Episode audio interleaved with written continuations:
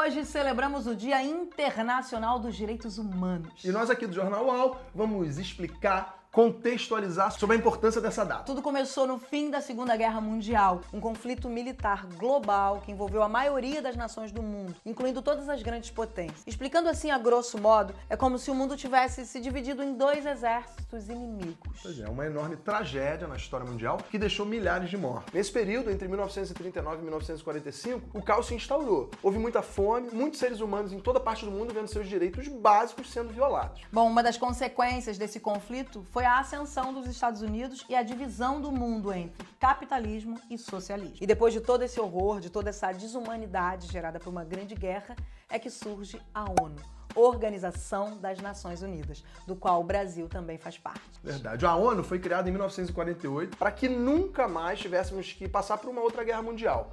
E foi a partir do dia 10 de dezembro de 1950 que nós passamos a comemorar o Dia Internacional dos Direitos Humanos. E que direitos são esses, minha gente? É o direito à vida, direito à liberdade, liberdade de opinião, liberdade de expressão direito ao trabalho, direito à educação, entre tantos e tantos outros direitos básicos. Pois é, direitos básicos, básicos, que deveriam ser assegurados a todos os seres humanos, independente de raça, sexualidade, nacionalidade, etnia, Exatamente. idioma, religião. Todo mundo merece ter seu direito assegurado, todo mundo. É óbvio, né? Mas infelizmente não é o que acontece por aqui no nosso país. O que mais a gente vê aqui são direitos sendo violados. E as maiores vítimas são as ditas minorias. A população negra, a população LGBT, a população indígena, enfim. Por isso é tão importante que a gente tenha uma data como essa, Dia Internacional dos Direitos Humanos. Que nossos direitos básicos sejam cada vez mais preservados. Que a ONU siga lutando por quem mais precisa, fazendo a diferença na caminhada, intermediando conflitos, é, pacificando e conferindo dignidade às pessoas. Então, então, um grande salve ao Dia Internacional dos Direitos Humanos. E salve também a todas as pessoas que trabalham arduamente para garantir que os nossos direitos básicos sejam respeitados. Hoje também é dia da gente vibrar pelo fim de todas as guerras, o fim da miséria humana. A gente sabe que não falta comida no mundo, gente. A gente sabe que não falta dinheiro para dar um mínimo de dignidade a todas as criaturas existentes nesse planeta.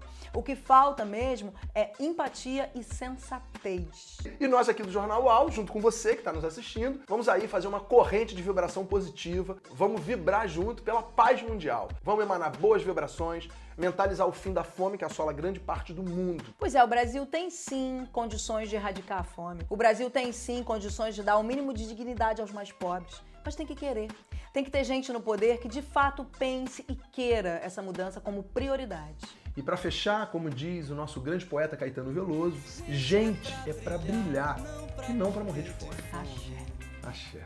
Agora vamos de notícia boa. O Instagram acaba de criar o rótulo Empreendedores Negros, em parceria com 20 afroempreendedores, e o objetivo é apoiar o trabalho e ajudar a promover a divulgação do conteúdo dentro do Instagram. Segundo o grupo Meta, que é a empresa responsável pelo Instagram, Facebook e WhatsApp, a ideia é auxiliar a comunidade negra em toda a parte do mundo, através de iniciativas voltadas ao empoderamento e à equidade econômica. Isso aí, mandou benzão Instagram, parabéns. A UNB, a Universidade de Brasília, concedeu o título Honoris Causa a dois nomes importantíssimos na luta pelos direitos dos povos mais massacrados da história desse país. A primeira é a filósofa, escritora e ativista pelos direitos das mulheres negras, Sueli Carneiro.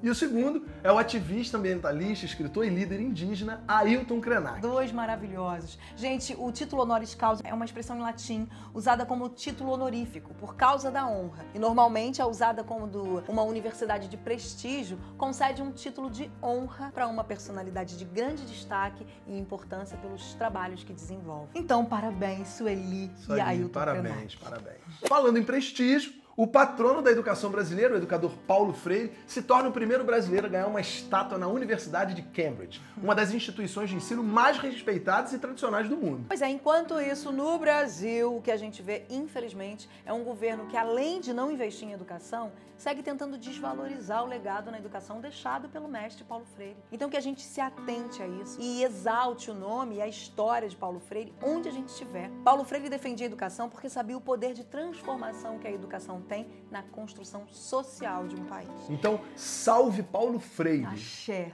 Agora um momento histórico no Chile. Pela primeira vez, uma mulher trans é eleita deputada. Emília Schneider, do Partido Comunes, foi uma das deputadas mais votadas nessas últimas eleições. Demorou, né, gente? Bom, com apenas 25 anos, Emília é estudante de Direito e vice-presidenta do Partido Comunes. Entre seus objetivos mais relevantes está incluir temas como direito à identidade, direitos sexuais e reprodutivos e uma vida livre de violência e discriminação. Parabéns, Chile, parabéns. Agora falando de música, o rapper Jay-Z fez história se tornar o artista com o maior número de indicações ao Grammy, considerado o maior prêmio mais importante da música nos Estados Unidos. Bom, o rapper acumula 83 indicações desde 1998, quando foi indicado pela primeira vez. Das 83 indicações, ele levou para casa 23 vezes o prêmio.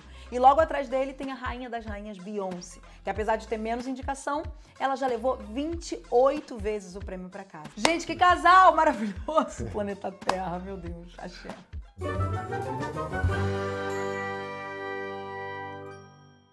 Nas dicas culturais, a gente fala de novo do filme Marighella, a maior bilheteria do cinema brasileiro em 2021 e tá disponível na TV. É isso mesmo, Marighella já passou por diversos festivais, foi aclamado no Festival de Berlim, fez encher as salas de cinema na sua estreia aqui no Brasil e agora tá na Globoplay.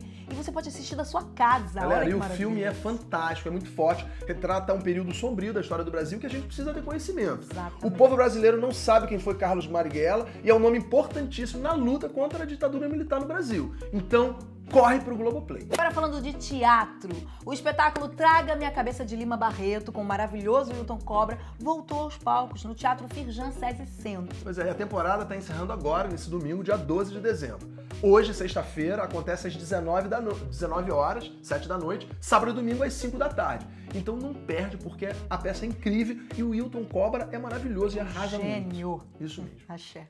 É isso, meus amores. Uau! Encerra agora compartilhando com vocês um pouco da maravilhosidade, brasilidade da musa das musas, Késia. Essa artista múltipla que acabou de lançar seu primeiro EP Intensa. Totalmente autoral, letra, melodia, conceito. Ela é um escândalo, é minha amiga. Apreciem sem moderação. Isso mesmo. Só para aquecer aí o início dessa sexta-feira, fica com essa potência que é a Késia. Axé, se cuidem. Sexta-feira que vem a gente tá de volta. Tamo junto. Valeu, até Beijo, mais. axé, Késia maravilhosa, musa. Eu pra te ver Como se fosse a primeira vez Como se ainda fosse o primeiro mês Quando tudo ainda era talvez E o tempo pra nós não passa.